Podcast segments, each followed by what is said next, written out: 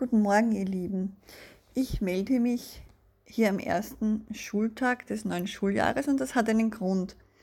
Ich möchte euch einiges auf den Weg mitgeben. Die Kinder sind aufgeregt, erster Tag des neuen Schuljahres. Meistens freuen sie sich auch auf die Freundinnen, auf den Lehrer, einfach auf die Gemeinschaft und sind auch entspannt nach den Ferien, weil sie ja sicher viele schöne Sachen unternommen haben. Ich möchte euch ein paar Dinge dazu erzählen, die mir so einfallen.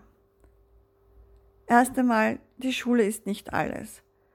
Leistung ist nicht alles. Beurteilt eure Kinder nicht nur für das, was sie können oder was sie leisten. Es geht um Kinderseelen, die auch Seelennahrung brauchen. Es geht nicht nur um Leistung und was man kann und was man nicht kann. Wenn Kinder nach Hause kommen, und viel zu erzählen haben, dann fragt einmal, wie fühlst du dich? Oder wie spürt sich das für dich an? Und dann kann man auch einfach sagen, ja, das ist okay, so wie du dich fühlst. Das schauen wir uns vielleicht ein bisschen näher an. Also das, wie fühlst du dich, ist sehr wichtig. Nicht, was hast du heute geleistet oder wie gut warst oder wie schlecht warst du, sondern wie geht es dir? Wie fühlst du dich? Wie spürt sich das an?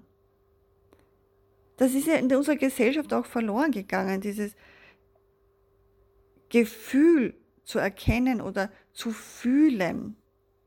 Deshalb versuchen die Menschen ja auch ihr Glück überall woanders zu finden. Weil das wahre Glück liegt ja auch in das, eigentlich in der Seele, in dem Gefühl. Das haben wir eigentlich vergessen. Mir fällt da ein Film ein und der heißt, glaube ich, so ähnlich wie Charlie und die Schokoladenfabrik oder so. Ist ein eigenartiger Film, aber er hat doch einige Weisheiten drin. Da geht es auch um wahre Werte. Viele Menschen suchen dann die Befriedigung, das Glück zu finden im Außen, im Essen zum Beispiel, im guten Essen. Wow, es ist uns wieder gut gegangen. Oder im Wissen anreichern oder im extrem Sport betreiben aber auch im Besitz. Aber irgendwo findet man es dort auch nicht. Und der eine Junge, der eigentlich nichts hat und in einer Baracke wohnt, aber er hat Familie, er hat Liebe, er hat Gefühl und er ist eigentlich glücklich, obwohl er gar nichts hat. Denn das Glück liegt eigentlich in unserer Seele. Also wenn Kinder jetzt so von der Schule nach Hause kommen und mit Emotionen geladen sind, dann kann man einmal sagen, okay, diese Emotionen lassen wir einmal raus. Emotionale Hygiene ist sehr gut. Auch das haben wir eigentlich vergessen. Und zwar musst du jetzt schreien, dann schrei, aber nicht bitte, dass man andere Leute damit stört. Ich sage dann den Kindern in meinen Kursen zum Beispiel, geh in dein Zimmer, schrei in den Polster, trommel auf das Bett ein, da tust du dir auch nicht weh, aber bitte lass deine Wut nicht an jemand anderen aus, weil die Wut hast jetzt du und sonst niemand anderer. Und die anderen waren nur der Anlass für deine Wut. Diese Schuldzuweisung ist auch sehr vertreten, aber die, die ist nicht richtig. Wir sind wütend, weil uns etwas widerfährt. Aber ein anderer, der das gleiche erlebt, ist vielleicht nicht wütend, also muss es ja mit uns zu tun haben.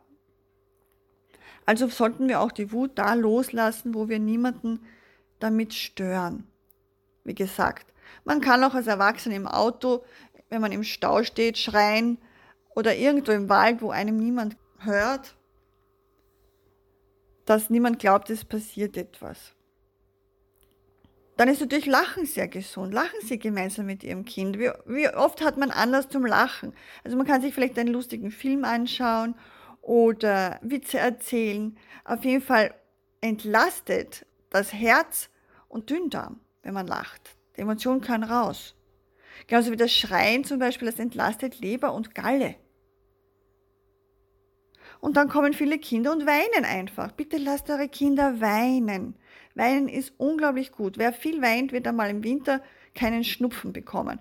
Und alle, die ständig Schnupfen haben, sollen sich bitte fragen, wie oft weine ich noch? Weil Weinen befreit Lunge und Dickdarm. Das ist ganz wichtig. Lasst die Kinder weinen.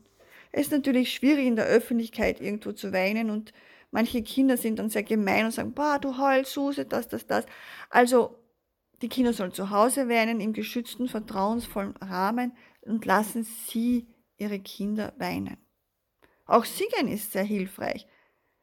Singen entlastet den Magen zum Beispiel. Wenn man immer so ein Knödel im Magen hat, versuchen Sie es mal mit Singen. Und dann geben Sie Ihrem Kind Wertschätzung. Wertschätzung für das, was es jetzt gerade fühlt, was es gerade durchmacht. Wertschätzung. Einfach still, man muss gar nicht viel sagen. Sagen, ich, einfach nur denken, ich, ich schätze dich für das, was du jetzt empfindest. Das ist okay so, das ist gut so, du darfst das empfinden. Sie werden sehen, wie sich das verändert, das Gefühl des Kindes oder diese Emotion, wenn Sie einfach diese stille Wertschätzung geben und dieses innere Okay, das ist okay, so wie du dich fühlst. Ich meine damit kein Bemitleiden und nicht, oh, du bist so arm und was du alles immer erlebst und die anderen sind die Bösen. Das ist nicht der richtige Weg. Einfach diese innere Wertschätzung, es ist okay, wie du dich fühlst. Das ist jetzt dein Gefühl, das du hast aufgrund deiner Erfahrungen und das sind deine Emotionen und die muss man nur wissen, wie man damit umgeht. Ich lege denn da mein Buch ans Herz und zwar nenne ich das Hoki Buch. Sie können es über meine Homepage erwerben. Es sind hier drin viele Tipps und Tricks, wie man mit Kindern arbeitet, um auch ihren Alltag leichter bewältigen zu können, mit allen ihren kleinen Problemchen oder größeren Problemchen und einfach dem Kind mehr Sicherheit und innere Ruhe zu verhelfen. Auf meiner Homepage Coach für Kids können Sie das Buch auch näher kennenlernen. Es kommt auch mit einem Kartenset mit 48 Karten und wie man damit umgeht und wie man damit arbeitet, wird auch ganz genau beschrieben. Ich stehe euch natürlich für Fragen jederzeit zur Verfügung. Schreibt einfach hier eine Frage oder könnt mich auch über meine Homepage kontaktieren. Ich war selbst 15 Jahre Lehrerin an einer Grundschule und habe mit vielen Jahren mentalem Training mit Kindern Erfahrung gesammelt und werde euch da hoffentlich auch die richtigen Tipps immer geben können, wenn ihr mal nicht wisst, wie es weitergeht.